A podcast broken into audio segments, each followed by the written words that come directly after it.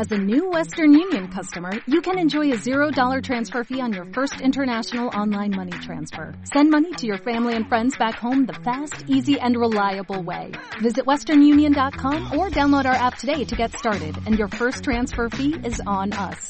FX gains apply, not available for credit cards and transfers to Cuba. Services offered by Western Union Financial Services Inc. and MLS 906983 or Western Union International Services LLC and MLS 906985.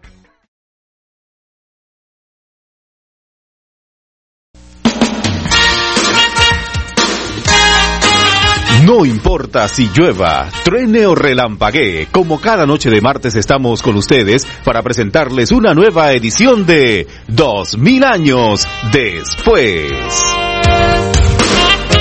Hoy como siempre con un interesante tema, en defensa de la vida y con dos distinguidas invitadas, la doctora Ivonne de Martinelli y la licenciada María Mercedes Franceschi.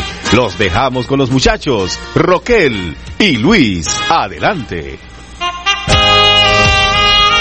Muy buenas noches, queridos televidentes. Tal como lo dijo Carlos Pérez, no importa si llueva o si llueve, si truena o si relampaguea, por la gracia de Dios, aquí estamos con ustedes hoy debajo de una lluvia fuerte aquí en la ciudad de Panamá, pero contentos y complacidos de compartir con ustedes un programa más como todos los martes de dos mil años después. Esta noche un tema palpitante que afecta a toda la familia o a todas las familias del mundo entero. Quisiéramos invitarles para que si sus hijos están cerca, eh, no importa la edad, se acerquen allí, estén más cerca junto a ustedes, frente al televisor, porque esta noche tenemos un programa de gala especial y hemos traído unos, unas invitadas que ustedes se van a dar cuenta por ustedes mismos que son eso, invitadas de gala, tal como lo dijo Carlos Pérez. Tenemos también con nosotros a Roquel esta noche en una posición adusta, eh, de, pues circunspecto, eh, solamente, solamente, de, solamente se sonrió cuando Carlos Pérez nos dijo muchachos y yo estoy un poquito más agradecido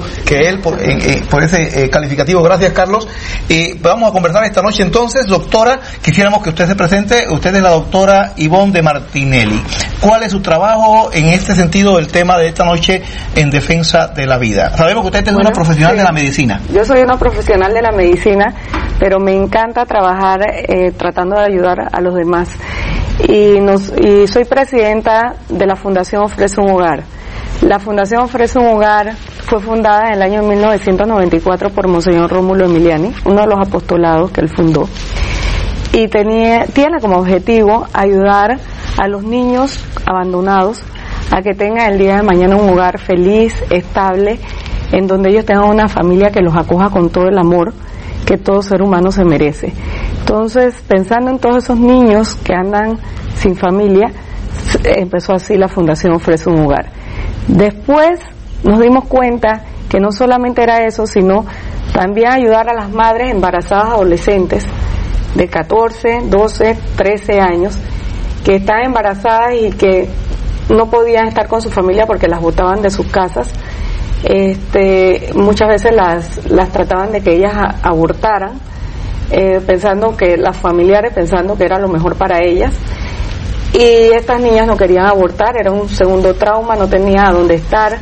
El Estado pues no tenía dónde tenerlas y muchas veces estaban en el tutelar de menores en aquel tiempo porque no tenía dónde estar.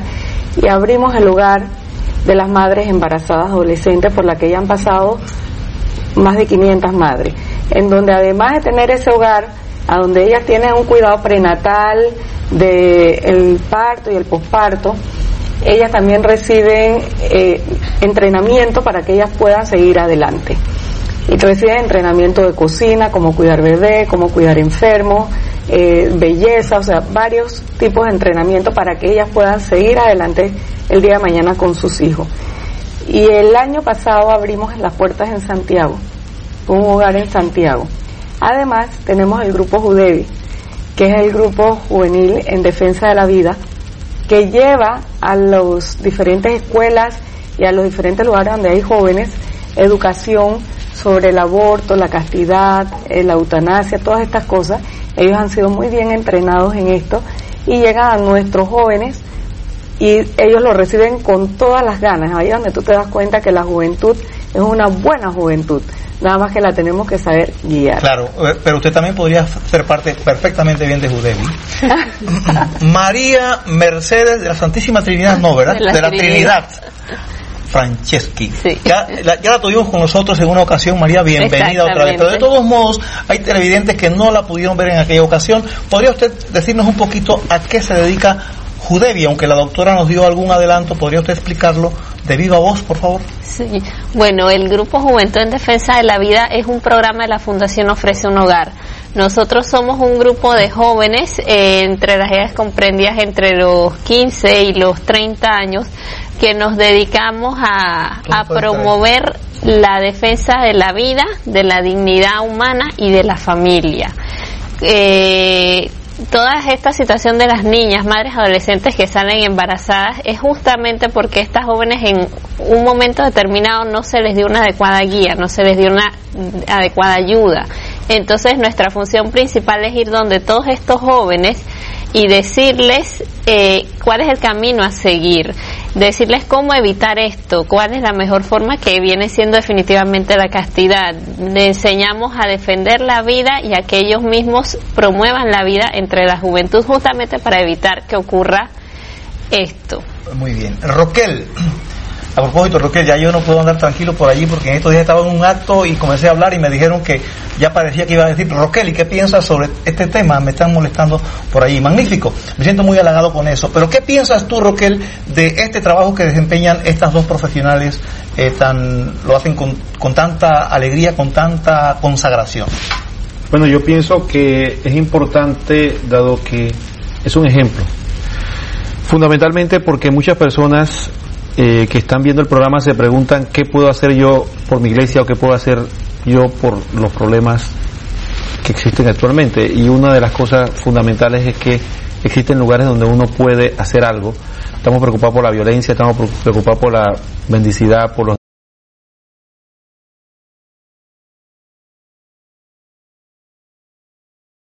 Al- algunas veces eh, me ha tocado encontrarme con, con algunas personas o leer de algunas personas que se llaman a sí mismos científicos profesionales, pero que cuando abordan estos temas desde la óptica contraria, o sea que atacando todo lo que esta noche vamos a conversar aquí,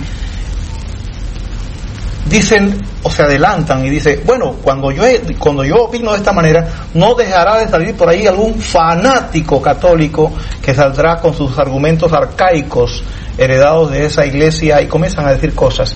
¿Qué opina de eso que, que porque nosotros hablamos con, eh, con de cara al sol, no importa la lluvia, los truenos o los rayos nos digan fanáticos? Uno de los problemas fundamentales que existe es que eh, los, los llamados libres pensadores, los agnósticos, no son gente tolerante. Acusan a la iglesia de ser intolerante, sin embargo ellos no tienen ninguna pizca de tolerancia. Eso también lo conocemos en los abortistas. La gente que, provo- que provoca y promueve el aborto no es tolerante ante las manifestaciones contra esa, contra esa acción. Entonces, eso lo vemos claramente. Muy difícilmente usted encontrará a un obispo, sacerdote o al papa eh, refiriéndose inclusive, a- aunque estemos totalmente en desacuerdo, con otra persona descalificándola como persona, inclusive en, en cuanto a sus pensamientos. Simplemente decimos que está equivocado y creemos que no es la manera correcta. Pero esa manera de descalificar no es más que un rasgo patente de impotencia, intelectual sobre todo. Sí, tienen dos calificativos. Ellos se atribuyen el, el calificativo de científicos y entonces a los a los que le- a los que ellos se les oponen los llaman fanáticos. Doctora, ¿qué piensa eh, su agrupación en la cual usted trabaja sobre el aborto? Bueno, definitivamente nosotros defendemos la vida y el ser humano desde el momento de la concepción es un ser humano. Eh, yo considero que hay que defender la vida desde el momento de la concepción. Si nosotros eh, pensáramos que un ser concebido, que un ser que, que está en la concepción no es un ser humano, estamos errados, porque ese ser humano que ya se le unieron dos celulitas y que dicen que no es un ser humano, lo único que le falta es desarrollarse en el útero. Ya en el momento en que se unen, ya ahí están todas las características de él, ya no le vamos a agregar más nada. Lo único que vamos a hacer es crecer igual que lo hacemos cuando el niño nace. Cuando el niño nace lo único que hace es seguir creciendo, seguir aumentando su cuerpecito y seguir creciendo su cabecita y todas las cosas, igual que lo hace un bebé adentro, desde el momento de la concepción, o sea, desde el momento en que ocurre la concepción, ya están todas las características de ese niño allí. O sea, no podemos decir que es un perro, que es un gato, que es un elefante y que no existe. Allí está, y hay que defender esa vida. Esa vida tiene todo el derecho de nacer. Tenemos muchísimas, muchísimas personas que han, que, que han pensado en abortarlas y sin embargo hoy día nos damos cuenta que qué hubiéramos hecho sin ella. Me acuerdo que, que a veces no solamente pensemos en presidentes, porque en los Estados Unidos ha habido presidentes que han sido adoptados, que su madre pudo haber pensado en haberlos abortado y han sido unos grandes presidentes. Aquí en Panamá hemos tenido personas increíbles que pudieron haber sido abortadas y nada más con el solo hecho, todos, todos somos necesarios y si ese niño no lo quieres en tu casa, porque no lo puedes tener o porque simplemente no lo quieres, va a tener las puertas abiertas en muchos otros hogares que hay padres que están locos por tener un hijo y no lo pueden ¿Aquí tener. Mismo en Panamá? Aquí mismo en Panamá y en el mundo. Y en Panamá hay muchas familias que desean tener un hijo y no lo pueden tener, que yo estoy segura que abren sus puertas a ese bebé con amor y lo van a hacer crecer y el día de mañana lo vamos a ver hecho una persona en el sentido pleno de la palabra. Y, y si alguna jovencita está pasando por un trance en donde está pensando en pues hacer alguna tontería con su bebé, eh, quisiera comunicarte con esta agrupación, ¿cómo, ¿Cómo lo puede no? hacer? Es, es muy sencillo. Nosotros tenemos, las oficinas están ubicadas en el edificio JJ Gallarino, enfrente de la piscina de Angordón en el cuarto piso, Avenida Cuba. en la avenida Justo Arosemena, Justo Arosemena. enfrente de la Dangordón. Ajá. En el cuarto piso, edificio JJ Gallarino. Y los teléfonos, el más facilito, es 227-0122. Y puede llamar con toda confianza. 0122. Allí hay alguien Puede llamar con toda confianza porque ahí estamos todos a recibirlo y todos ayudarlo. a hacer- una Amablemente. fiesta ese día que llegue allí. Roquel, la doctora nos dice que desde el momento en que se unen esas, se da esta concepción, ya están los símbolos o los signos vitales propios de una eh, de un ser humano. ¿Está el alma ya presente en ese instante? Sí, por supuesto. De hecho, eso es lo que caracteriza, caracteriza al ser humano. Lo fundamental es que ya la Sagrada Escritura nos habla al respecto. Recordemos que eh, el pasaje más famoso es el pasaje del, profeta Jeremías, cuando dice que desde antes de la concepción ¿no? de mi madre ya te conocía y te consagré. También tenemos el caso típico de, de un poquito después de la concepción, tres meses después, de Juan Bautista, que reacciona ante la presencia de la Virgen María y de Jesús.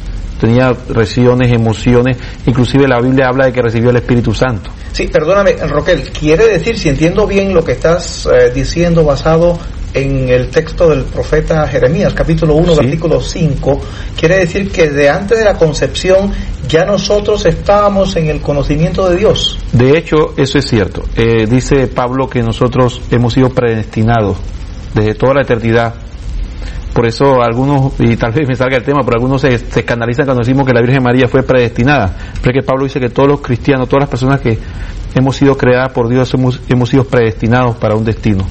Entonces, eh, desde el momento, vi- visto un punto de vista de la fe, estamos predestinados, Dios ha pensado, pero de un punto de vista ya, para las personas inclusive que no creen en Dios, pueden ser defensores de la vida, porque ya los científicos han demostrado claramente que de ese momento es una persona, un ser humano, que tiene otro aspecto que solamente quiero decirte brevemente. El punto fundamental es que esta persona tiene derechos inherentes que no se lo da ni el padre, ni la madre, ni el Estado. Y esos derechos tienen que ser defendidos. Entonces, esos son los derechos que nosotros defendemos. Y el primer derecho que tiene todo ser humano, ¿a qué es? A A la existencia. Sí, pero María, algunas, algunas damas eh, jóvenes, eh, ya no tan jóvenes, algunas dicen, por ejemplo, es que yo, yo soy dueña de mi cuerpo. Y si yo deseo eh, sacarme ese puntito, porque algunas, algunas personas dicen es un puntito en el ultrasonido, se ven un, un montón de cositas y te tienen que marcar aún con un círculo como un puntito que dicen que, le dicen pues que ese es el, el, el feto que ha sido concebido. Dicen, yo mando en mi cuerpo, yo hago lo que quiero. ¿Cómo ¿Qué opinas al respecto? Es que eso es parte de lo que nosotros llamamos una de las falacias, una de las mentiras que le dicen los antividas, como los llamamos nosotros, a las mujeres para que las mujeres caigan. Se les dice, no, ese es tu cuerpo, tú eres independiente, a ti no te va a afectar eso, eso es nada más un punto, pero no es cierto porque la realidad es que sí le afecta a la mujer y han habido muchos casos de muchas mujeres que se les dice, no, eso es un puntito, nada más se te sacan. Y nosotros hemos sabido de mujeres que han llegado hasta los 80 años y esa mujer todavía está sufriendo las consecuencias del síndrome posaborto. Entonces no se les informa, se les miente para que ellas caigan en esta trampa. Yo por lo menos no soy madre, pero cualquiera persona que me esté viendo que sea madre sabe que el sentimiento materno es un sentimiento sumamente fuerte, que una madre está sumamente apegada a su hijo y hay muchos casos de hijos no deseados que posteriormente llegan a ser muy queridos, o sea, siempre se forma un nexo entre ese niño y la madre. Y al ocurrir un aborto, la mujer siempre va a salir afectada. Lo que es la iglesia y nosotros, lo que le queremos hacer entender al mundo es que protegiendo al niño, también estamos protegiendo a la mujer, porque estamos protegiendo la dignidad de la mujer y sus sentimientos, porque después de un aborto las mujeres sufren pesadillas. Han habido casos de, de mujeres que sienten olor a feto, que escuchan llanto de niño y no lo resisten. Entonces muchas veces ellas se reniegan y dicen, no, no, no, eso a mí no me afecta, pero por dentro se lleva el karma y la pesadilla. Entonces, ¿Dijo el qué? El karma. O, o-. Anatema. Hola. Sí, anatema. Hola. Está bien. Hola, Se lleva, hola, el se lleva la- sentimiento. se lleva el cargo de conciencia. El cargo de conciencia y la pesadilla por dentro arrastrándose y no es hasta el momento en que ellas reconocen que ellas faltaron y que se arrepienten y que aceptan todo que ellas eh, aceptan su, lo- su dolor y, y pueden comenzar un proceso de Y- y- y es recuperación. interesantísimo lo que usted está diciendo, que lo vamos a ver en el tercer, el segundo segmento, de cómo restaurar esa situación con, con la sociedad, con uno mismo y con Dios. Pero primero nos vamos a un pequeño cambio. Tómense un vasito de agua, nosotros tomaremos café y volvemos de inmediato para el segundo segmento.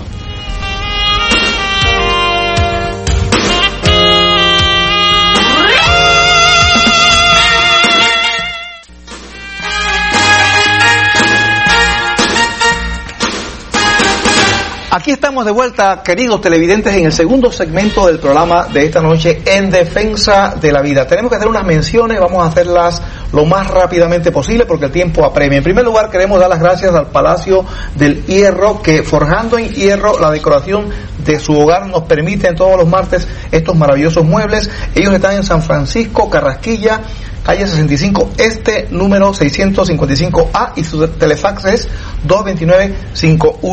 229-5159. También queremos saludar al taller El Bongo SA hasta Chepo, al señor Victoriano Sánchez, al 296-7740 quien también nos donó unos muebles acá distinguidos que tenemos por allí y en su momento volveremos a mostrarlos acá en los programas de todos los martes.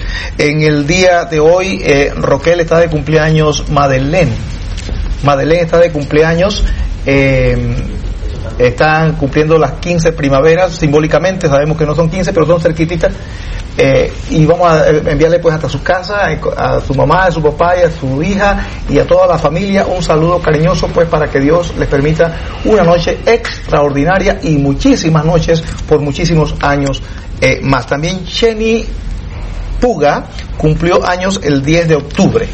Ella llegó a los 23 años T3. a los T3. No sabemos de lo que está el prefijo, pero sabemos que son poquitos también. Así que Jenny, eh, muchas felicidades. La hemos visto muy maquillada en el día de hoy. Parece que hay eh, Fiesta. eh, luna de miel número 39 en su, esta noche. Así que Ay, bueno, está saludos allá también en su casa, que haya Perfecto. bastante eh, felicidad y plenitud familiar como Dios desea para todos sus hijos. También tenemos saludos a la familia Moreno Alvear al doctor Domingo, a la doctora Mireya, que es la mamá de la familia, Vanessa, la hija, Andrés, el hijo, y Ana Sofía, la hija. Ellos están, eh, un, el- la, la- la doctora es pediatra, ¿verdad?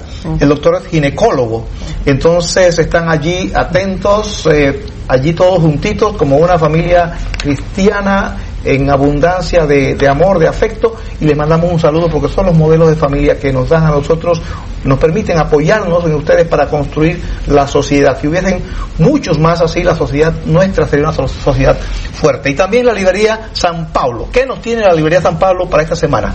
Bueno, la librería San Pablo tiene muchas cosas, pero sobre todo para esta semana tenemos, por favor Luis, estos calendarios del año 2003, eh, ricamente ilustrados, con imágenes muy bonitas, con explicaciones sobre las diferentes oraciones de la iglesia, el rosario, por ejemplo, citas de los santos, eh, eh, extractos de la Biblia.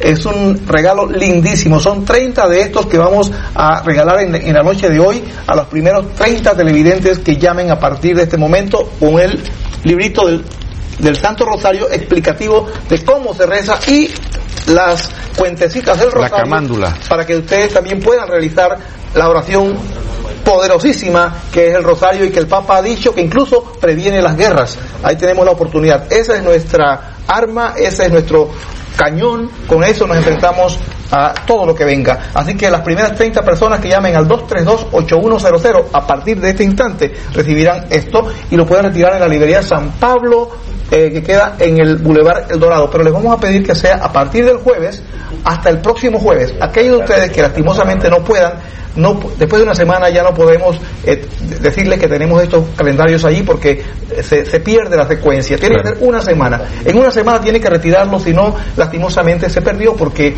algunos de ustedes han ido eh, con varias semanas de atrasos y en la librería no pueden tener el control. Así que una semana, del jueves al otro jueves. Pero también tenemos la librería católica, ¿sabes lo que me gusta de tantas cosas que hay en la librería católica? La ortodoxia.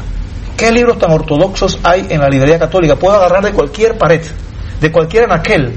Todos son exquisitamente ortodoxos, hay de todos los niveles, niveles como para ti elevados, para mí más sencillos, de todas las categorías. ¿Qué piensas al respecto, Roque? Hay un libro excelente editado por la BAC, sobre todo para las personas que quieren abordar ese tema, que es un libro que trata precisamente sobre ética, la ética eh, genética. Es importante porque en esta época se habla de, de clonación, se habla de manipulación genética, se habla de los ni- famosos niños in vitro y una serie de cosas. Entonces hay que saber qué la iglesia opina al respecto y por qué lo hace.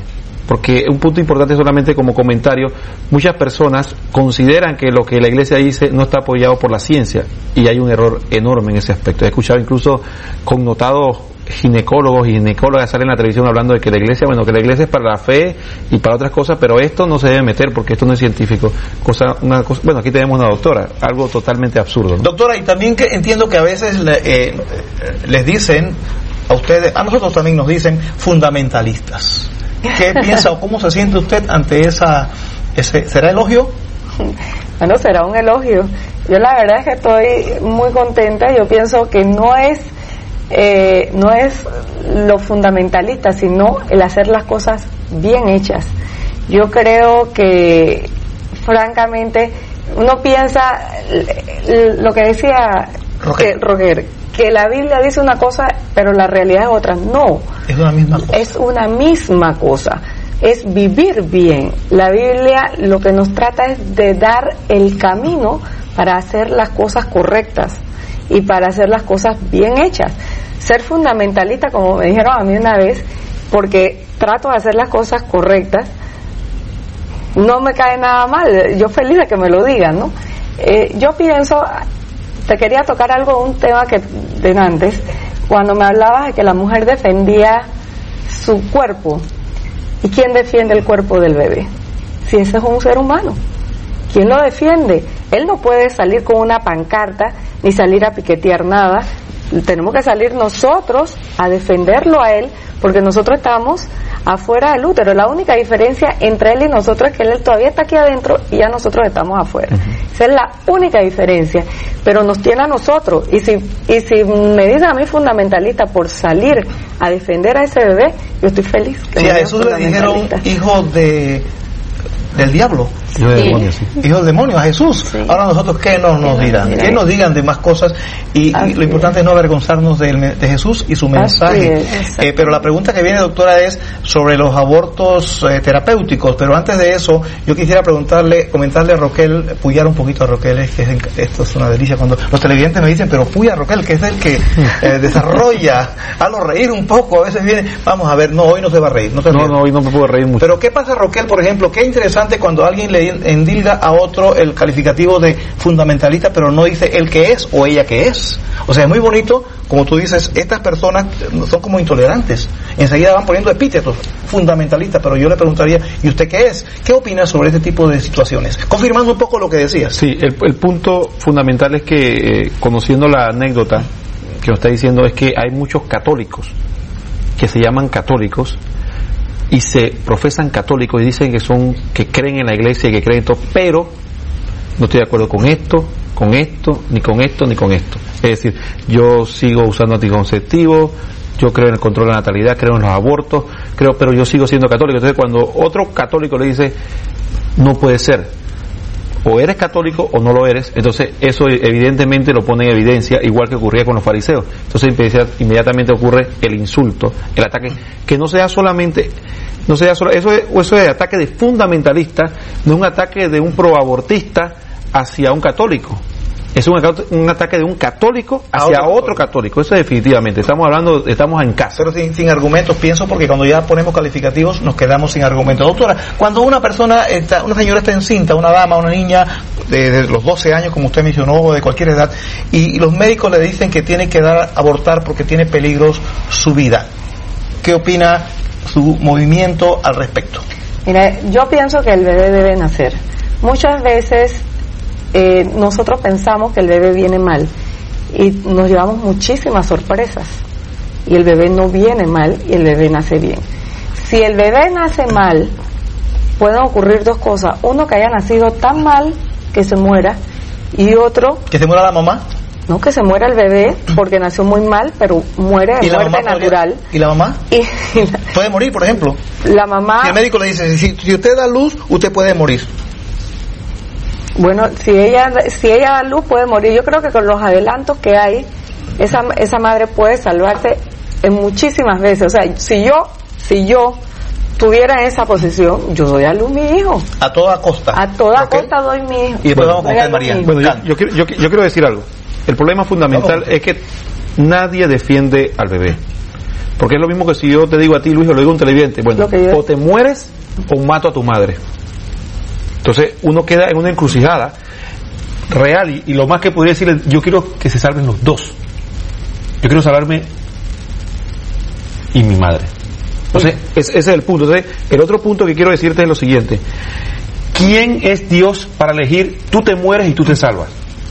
¿Quién? ¿Quién es el que va a poner el dedo de Dios y decir tú te salvas y tú te mueres? El doctor, Pareciera. la madre. Pareciera. Entonces, ese es el punto que nosotros queremos llegar. Entonces, empujamos a la mujer a cometer un crimen. Sí, eh, María, la doctora acaba de mencionar de que eh, hay casos donde se augura, se anticipa por exámenes que se hacen que el niño o la niña, el bebé viene deforme o que es mejor que aborte, porque si no va a salir, va a salir un, un bebé pues con, con defectos físicos, mentales, qué sé yo. ¿Conoce usted algún caso de esta naturaleza?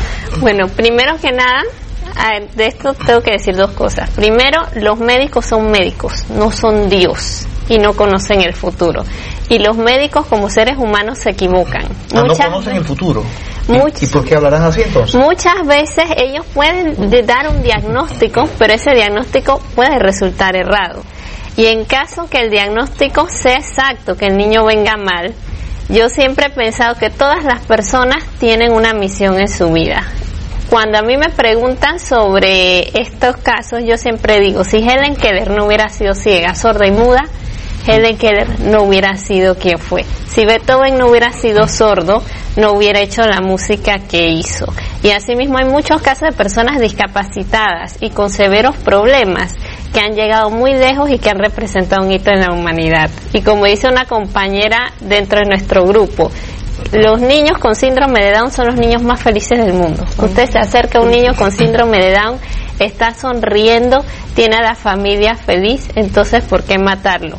Igualmente, eh, por otro lado, mi caso propio. Supuestamente mi mamá tuvo un accidente cuando... ¿Supuestamente o lo tuvo? No, es que lo, lo tuvo. Tuvo un accidente cuando ella tenía tres meses de embarazo y supuestamente, según los médicos, a causa del accidente yo venía deforme. Los médicos le recomendaron a mi mamá que abortara y querían hacerla abortar porque supuestamente yo venía con muchos daños y su vida estaba en peligro y le dijeron todo un historial y aquí estoy yo que yo sepa completita y sin ningún daño. y con muchos admiradores porque la otra vez que vino aquí al programa después del programa los teléfonos sonando que quién era ella que dónde vivía que, que si era reina de belleza todo aquello. Pero ahora en el, en el segmento que viene haremos un intermedio y vamos a presentar a una mamá que nos va a contar cómo fue eso que nos está mencionando María. Pero la doctora quería decirnos algo. Bueno yo le quería decir que hay que defender a esos niños. Porque hace poco vi yo en, la, en publicado en el periódico a esta niña con síndrome de Down, no recuerdo el nombre, que ahora está pintando divino ah, sí, y que es una excelente artista.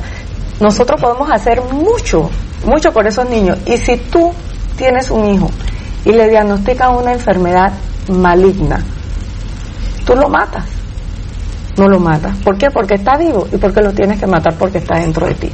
O sea, no hay razón, no hay razón. Si no lo vas a matar cuando está vivo, ¿cuál es la diferencia? Te digo, la diferencia es que está fuera del útero es la única. ¿Y cómo podemos evitar el tener que recurrir a no llegar a pensar ni siquiera en el aborto? Es decir, ¿cómo podemos anticipar esos embarazos fuera del matrimonio? ¿Cuál es la medicina preventiva? ¿Cuál es la...? La medicina preventiva es eso que ya decían antes, la castidad. ¿La castidad? ¿Qué es eso de castidad? Pareciera que no fueran a tirar eh, tomates, pero no. Hacemos una ensalada de tomate, así que si nos tiran con un poquito de vinagre queda riquísimo. Pero le quiero decir de tomate que así que tírenlos. Yo siempre he pensado que cuando tú le dices a una hija, no vayas a quedar encinta, vamos a llevarte al ginecólogo, estos son los anticonceptivos, es lo mismo que tú le dices a un hijo, coge las llaves, ese es el carro, ponte el cinturón de seguridad y acelera el carro que no vas a tener ningún accidente. y aquí está la cerveza para que le ponga un poquito más de gracia. Sí, lo que tenemos que enseñarle a nuestros hijos es a saberse respetar como personas a saberse, saber que ellos son importantes y que ellos son seres humanos y que ellos tienen que respetarse a ellos mismos y que Dios les, nos hizo superiores porque podemos pensar cosas que no pueden hacer muchos animales en el mundo. ¿Para qué? Para que utilicemos esa cabecita para el bien de nosotros y de la humanidad. Y yo en este momento tengo que usar mi cabezota porque me acaban de pedir un cambio. Vamos a hacer un cambio y volvemos de inmediato para la, sorpresita que les tenemos de un testimonio vívido de lo que María mencionaba de un eh, aborto supuestamente terapéutico que no se realizó y ustedes van a ver el milagro, el milagro que ocurrió en aquel momento. Venimos de inmediato.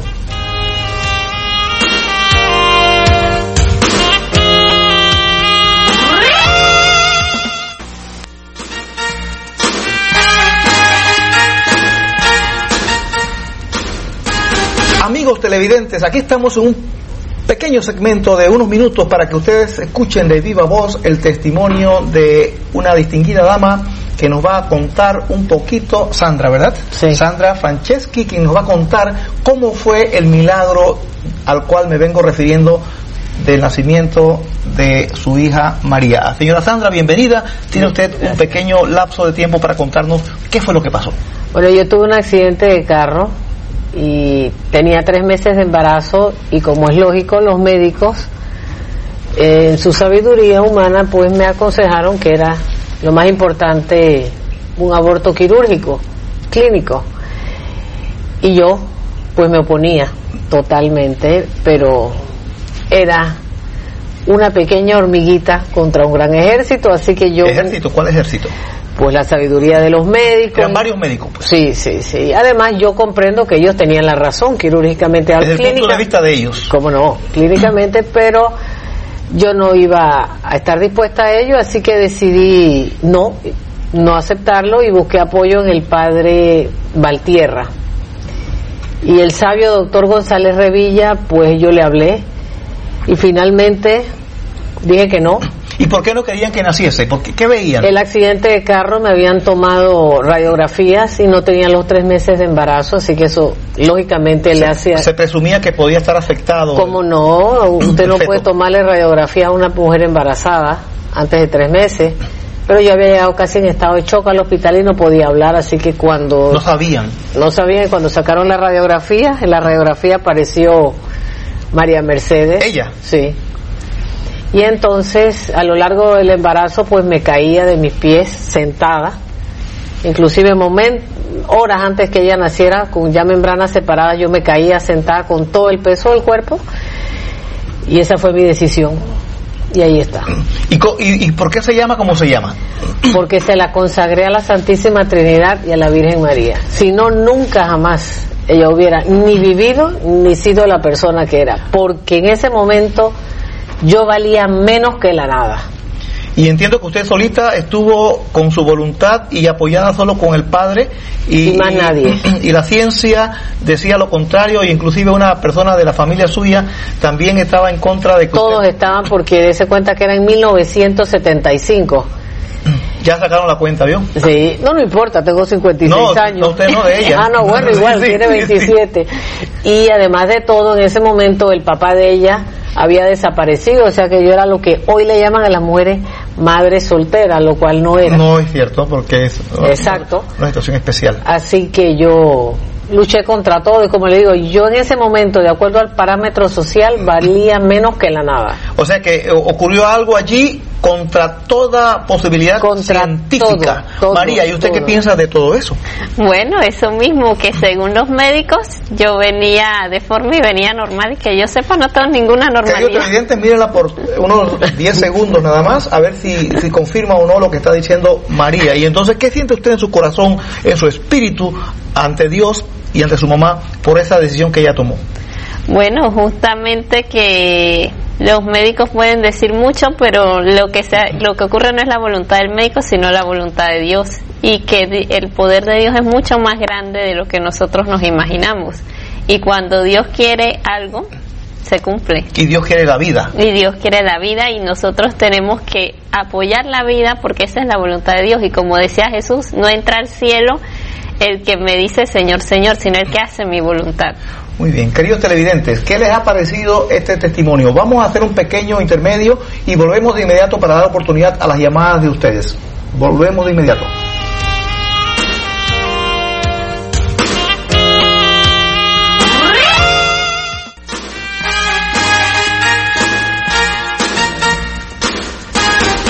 Queridos televidentes, estamos de vuelta en el último segmento. Tenemos apenas unos eh, 12 minutos de programa para poder atender las llamadas de ustedes. 232-8100. Los calendarios, los rosarios y el libro de cómo rezar el rosario se han agotado. Así que a partir de este momento sus llamadas son para hacerles preguntas a estas distinguidas profesionales. Nosotros estaremos pues aquí Sí, viendo muy pues aquí muy chiquititos. Eh, están en este momento el teléfono de RTV Canal 11 232 8100 a su entera disposición. Hablábamos de la castidad y que era una forma de prevenir todos estos problemas. Pero, pero ahora, eh, por ejemplo, inclusive en círculos católicos, en algunos grupos de, de cierto nivel, eh, cuando se habla de esto, se, se oyen así, se ven rostros todos como que, ¿y a este que le dio? ¿Qué le pasa? Está como desubicado hablar de castidad. Es, ¿Cómo se siente usted, María, hablando de castidad entre jóvenes? Bueno, al principio es cómico porque al principio la tendencia del mundo, y el, el joven es llevarse por la tendencia del mundo y tienen esta mentalidad. Pero yo sí tengo que llevarme por la tendencia del mundo porque tenemos una llamadita y le vamos a dar paso. Buenas noches, adelante. Buenas noches, para felicitarlo por el programa, eh, Luis. Muchas Eh, gracias. Yo también quería decirle que tengo una hija ya que va a cumplir cinco años casi. Cuando la mamá se enteró que estaba embarazada fue cuando le estaban tomando motores de radiografía. Ajá. Y, y ahí está la niña muerta de la risa. Y tú la conoces, Luis. ¿Cómo no, Lin? Lin? No puede ser. Lindísima, lindísima. ¿Cómo se llama? bueno, ¿Y cómo se llama, cómo se llama esa preciosidad? Eh, Eugenia Guadalupe. Le mandamos un saludo a Eugenia Guadalupe y a la mamá también, que en este momento espero que esté agarradita de la mano del famoso pintor Antonio Araúz Invert. Gracias, Antonio. Pintor, pintor y, y- Eh, músico, me han hablado maravillas de, de- de cómo interpretas la música. Me- mis hijos me han hablado maravillas. Están impresionados. Y también, es- eh, para los que no lo saben, en el mundo de la música también eres un teólogo. Un poquito pasando agachado, pero teólogo. Saludos y felicidades. Gracias por tu llamada, Antonio. ¿Tenemos otra llamada, Katy? No tenemos llamada, estábamos hablando de la castidad. Pero antes de eso, eh, para los televidentes que nos siguen, la pista musical que ustedes escuchan es obra de Antonio Arauz Invert, que la compuso junto con su hermano Alfredo. Él lo ayudó en la musicalización, pero la, la, este es obra de ese genio que se llama Antonio Araúz y que se hace el difícil por nosotros, no quiere venir al programa, pero estamos haciendo oración, Antonio. Aparentemente nuestra oración es muy débil. El, correo electrónico de eh, este programa es 2000dc.hotmail.com. Creo que en algún momento lo van a estar desplegando allí para que ustedes, los que deseen comunicarse con nosotros, se sientan en libertad. Ahí tenemos un especialista, un hombre que está estudiando constantemente para atender sus eh, correos electrónicos y, a- y contestarlos debidamente. Sí. Tenemos otra llamada. Buenas noches. Buenas noches. Adelante. Es para expresar una opinión. Claro. Sí, mire, estamos de acuerdo de que los parámetros en la iglesia pues nos dictaminan llevar una vida pues de castidad y de el cuidado del bebé y del feto, ¿no? Pero también tenemos que tener en cuenta pues la realidad del mundo en que vivimos. No todos piensan como nosotros o como pensamos en este programa, ¿verdad? Esto es difícil que la juventud mantenga una vida de castidad con el mundo lleno de tentaciones. Yo creo que ese es un camino que nos queda por recorrer, por alcanzar, que eso no va a llegar eh, hoy en día, sino poco a poco. Es. La gente tiene que ir cambiando de mentalidad. ¿no? Muchas gracias. Totalmente de acuerdo. Y esa es una muy buena pregunta. ¿Cómo se hace eh, ante el bombardeo de todo tipo por todas las esquinas? Usted pone un canal eh, de cable o de local menos RTV, canal 11. eh, entiendo que hay algún otro canal por ahí que más o menos se mantiene. Y, y le salen escenas sexuales. Bueno, yo creo que lo que nosotros estamos haciendo de educar a los jóvenes, de tratar de llevarles eh, las charlas, lo que decía María Mercedes, de ir a las escuelas, conversar con ellos, es un granito de todo lo que nos queda por delante, ¿no? Y el modelo y el ejemplo. y el ¿verdad? modelo y el ejemplo. Y yo creo que además de los jóvenes, también deberíamos llegar a los padres, porque los padres necesitan educarse para poder ayudar también a sus hijos. El problema social que hay, la desintegración familiar, yo digo que ha aumentado mucho el egoísmo. El egoísmo, yo tengo que vivir mi vida, mis hijos van a hacer su vida después, o sea que si este matrimonio se acabó, se acabó porque es mi vida y ellos después van a hacer su vida aparte y no me van a necesitar. No, los hijos necesitamos a nuestros padres aunque tengamos 80 años y eso lo hemos visto en una excelente relación. O sea que eso de que los hijos se van a casar y se van a ir no es cierto. En una verdadera familia siempre va a existir la unidad y la compenetración, la ayuda y el consejo.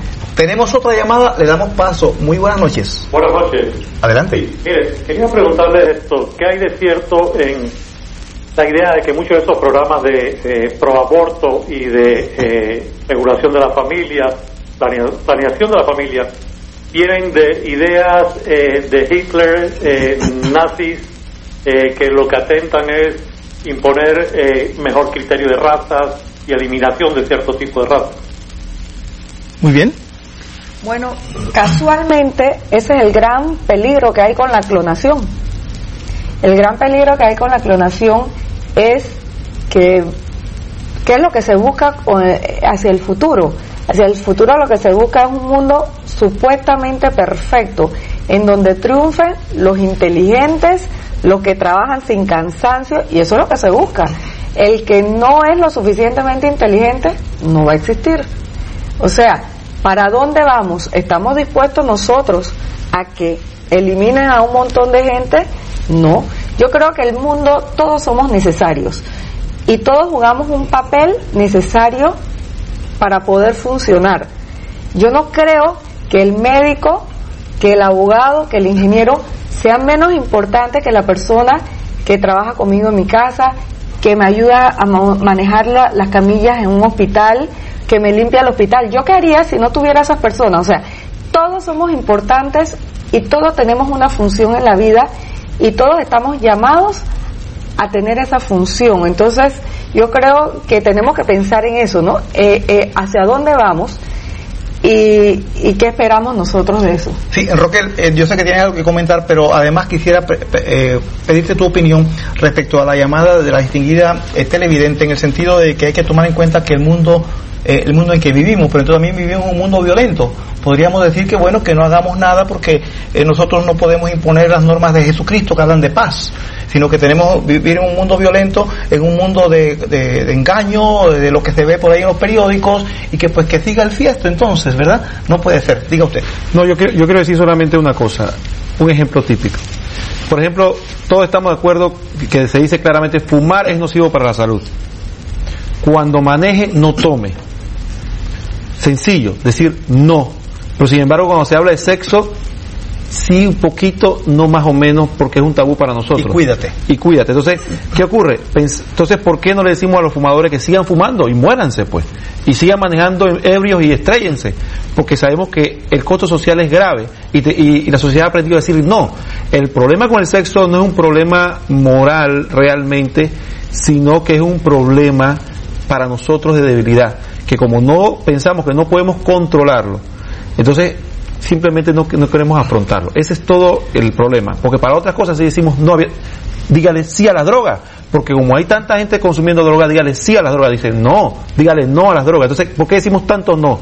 No al alcohol, no al cigarrillo, no a las drogas, pero sin embargo decimos no a la casti no a la- al sexo libre, sino sí a la castidad. Entonces, de ahí no. Diga María. A propósito, María, también nos han llamado para pedir el teléfono de la asociación en la cual usted trabaja para aquellos jóvenes que desean participar en el grupo, pues, ¿dónde localizarlas? Bueno, nosotros igualmente nos pueden localizar en el teléfono de la Fundación Ofrece un Hogar, que es 227-0122. Nos pueden llamar ahí y ahí con mucho gusto los pondrán en contacto con nosotros. Ya lo saben, María. Igualmente sobre el comentario que hizo la televidente, hay algo especial que yo quería decir. Los caminos de Jesús nunca son fáciles, siempre son difíciles.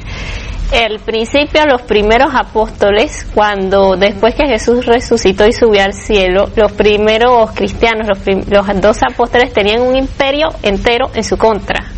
Tanto así que los primeros cristianos fueron perseguidos por muchos años. ¿Y qué pasó? Y muertos. y muertos, porque muchos, de- casi todos los primeros cristianos son Mártires. mártires, pero ellos se mantuvieron fuertes en su fe y en su voluntad y eso hizo que la iglesia triunfara sobre el imperio. Siendo una tremenda minoría. Minoría.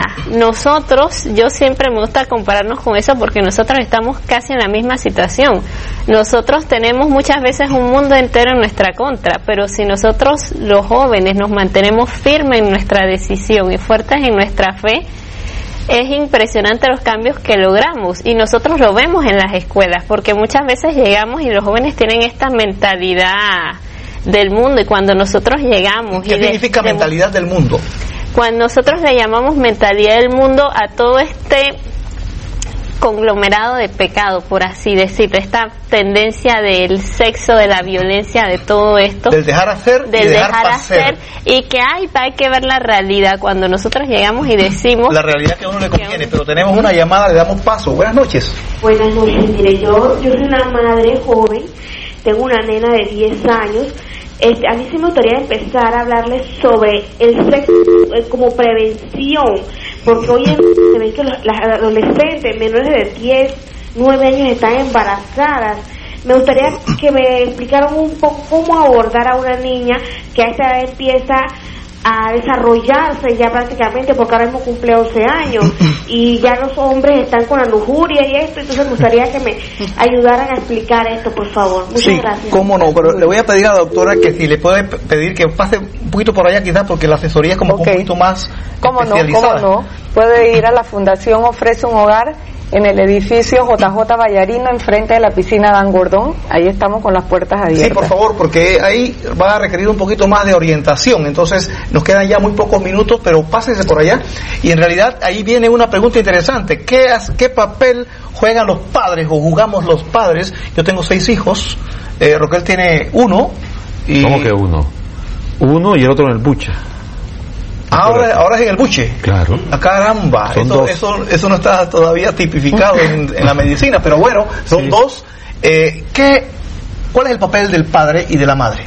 Oye, el papel del padre y de la madre es un papel de orientación, de cuidado, de amor. Yo creo que a los hijos hay que enseñarlos a respetarse como personas, eh, hay que enseñarles todas las, como decía él, to- Roque, todas las cosas eh, malas que hay en el mundo, pero en una forma orientada hacia su respeto como ser humano y a respetar la vida humana de los demás, a respetar a los demás. Tú no vives solo en el mundo, tú tienes que respetar a los, a los que están. Y entonces el padre y la madre son el eje, la familia es el ejemplo. Tú le tienes que decir a esos padres que ellos tienen que ser el ejemplo de esos hijos, porque los hijos van, van a seguir ese mismo Lo ejemplo. que vean en la casa Claro, lo van a reproducir. ¿Y ¿Qué claro. pasa con, Entonces, con, con un el, padre- el, el- el rol del padre y la madre es importantísimo. ¿Qué pasa un poquito con la forma de vestir a, a las niñas modernamente? Está, ¿qué? ¿Eso ayuda, promueve, no promueve, qué? Digo, eh, hay que enseñarle a, ¿O estoy tocando aquí una llaga? No, no, no, hay que enseñarle a los hijos, eso entra dentro del respeto. Ajá. Porque a veces ¿Tú la vestimenta está como así muy, eh, no sé. O la que- faldita muy cortita que falta acá, poco. O, y acá atrás. Sí, hace poco yo me quedé Entonces, lo- lo- sorprendida. entonces lo- los hombres, el niño- los yo- niños que son llorones y vienen y los pellizcan, ¿no? Entonces, como decía un periodista, uno sale a la calle, uno sale a la calle todo feliz, después toca una mujer allá con un seno afuera y ya se acabó la tranquilidad. Eso salió en la crítica. Tenemos otra llamada, le da- ¿en la crítica? ¿En qué página? En- Oiga, tenemos otra llamada, le damos paso. Buenas noches. Buenas noches. Primero para felicitarlos por el programa. Muchas gracias. Y también para contribuir un poquito respecto a esto de los padres responsables. Yo pienso que lo primero que tenemos que hacer en nuestro país es educar a los padres, porque allí hay un problema serio. Segundo, si ya los padres están en formación, entonces pode- y contamos con padres y madres responsables y familias responsables, entonces de allí vamos creciendo un poquito para cómo educar a esos niños. Y además de eso, creo que debe exigirse en los colegios la educación sexual, porque es una gran cantidad de niñas embarazadas que eso duele. Que a lo mejor ya sabían muchas cosas, ¿no? Hay muchas cosas que hacer, así como también se les da la licencia a los niños para que manejen a los 15, 18 años, así también que se les obligue que haya un certificado obligatorio para que ellos eh, tengan una educación obligatoria respecto al sexo. ¿Cómo no? Muchas gracias. Queremos avisarle, queridos televidentes, que se nos acabó el tiempo de las llamadas. Esa fue la última llamada y usted quería hacer un anuncio muy breve porque estamos ya ahora sí contra el tiempo. Yo quiero, dentro de la educación a los padres y a los jóvenes, la Fundación Ofrece un Hogar va a realizar este sábado 19 de octubre en el Hotel Panamá un seminario en defensa de la vida y la familia. Vienen seis conferencistas de afuera y vamos a tener tres conferencistas de Panamá en donde se van a tocar estos temas que estamos abordando. Solamente vale 10 dólares, es de 8 de la mañana a 5 de la tarde, está todo el público invitado y eso es Y las parte personas que no de la pueden pagar educación. esos 10 dólares, qué pena porque... Hemos, hemos mandado varios boletos de cortesía. Ah, de cortesía. Porque queremos. Personas que no pueden pagar 10 Claro, dólares. porque queremos es educación Sí. y queremos llegar a los profesores, a, la- a la- a los padres de familia, a los médicos, Y la, a todos que, podamos no puede llegar. llegar a esos boletos, podría contactarles también allí para ver si queda algún boleto de cortesía. ¿Cómo no? Este que llama la Fundación ofrece un hogar al Persona muy sencilla, ¿no? Que no- 227-0122. que- que Pero sería bueno que asistieran porque esto es educación. Sí, María, último mensaje, tiene 20 segundos porque el tiempo ya nos consume. Bueno, eh, yo siempre he dicho que el regalo más bello que nos da Dios es justamente la vida. Y uno de los fundam- del el derecho fundamental del ser humano es justamente el derecho a la vida. Si a nosotros nos quitan el derecho a la vida, no somos nada. Para lograr nosotros respeto a nosotros mismos, también tenemos que respetar a los demás. San Francisco de Asís decía que el que no respeta la vida de lo pequeño jamás va a respetar la vida de lo grande. Nosotros tenemos que respetar la vida desde ese pequeño ser que está comenzando a crecer en el vientre materno hasta la del anciano que está en una cama para por, a punto de morir, porque son seres humanos y tienen dignidad y hay que respetarlos. Porque si nosotros no respetamos a eso, tampoco vamos a respetar a nuestro hermano. Muchas gracias, María. Roquel. Bueno, finalmente puedo decirle un llamado a todas las personas que ven este programa, que sean valientes, que se atrevan a decirle sí a la vida, sí a la castidad, sí a Jesucristo, porque solo el reino de los cielos, solo los valientes lo arrebatan. Sí, queridos televidentes, en una ocasión eh, me tocó escuchar un relato en donde un hombre, un, profesional, le preguntaba a Dios, Dios mío, ¿por qué no nos mandas a una persona que descubra la cura para el cáncer, que descubra la cura para el SIDA? Y escuchó una voz que le decía, si yo los mando, pero ustedes los abortan. Jovencita que tienes problemas, que por error, por lo que fuese, estás encinta y no sabes a dónde ir, ya sabes, aquí hay una casa amiga, no estás sola. Si no puedes tener a tu hijo, acá alguien se encarga de él. No te preocupes, que acá te dan el apoyo, no te van a patrocinar lo que hiciste mal, te van a ayudar a enmendar lo que hiciste mal. Usted que cometió un error o el que haya cometido un error tiene la oportunidad de ir ante el sacerdote, confesarse para volver a restaurar esa amistad con Dios. Por la década del año 20 aproximadamente, en un país de Europa, una señora muy pobre que tenía ya un hijo, el país arruinado por la guerra, salió encinta y las amistades le decían, no seas tonta, tú eres una pobre, ¿cómo vas a mantener a ese hijo? Mira las condiciones, no lo tengas, abórtalo. Se atrevió a tenerlo. Esa señora al poco tiempo murió, murió el papá de esa criatura, murió la familia y ese niño creció solo, como se lo habían predicho, entre pobreza, en un país arruinado por la guerra. Ese niño todavía vive y es un anciano que está doblado y visita todo el mundo y recorre muchos países y donde ese anciano, nacido de aquella mujer que aconsejaron abortar, llega, todo el mundo le dice, Juan Pablo II, te quiere todo el mundo, gracias a la mamá de Juan Pablo II, que tuvo la hidalguía y la valentía de no abortar a sus hijos. La doctora Ivonne, María y sus amigos, Roquel y Luis, le pedimos a Dios que nos regale a nosotros y también a ustedes una semana siempre alegres en el Señor. Muchas gracias.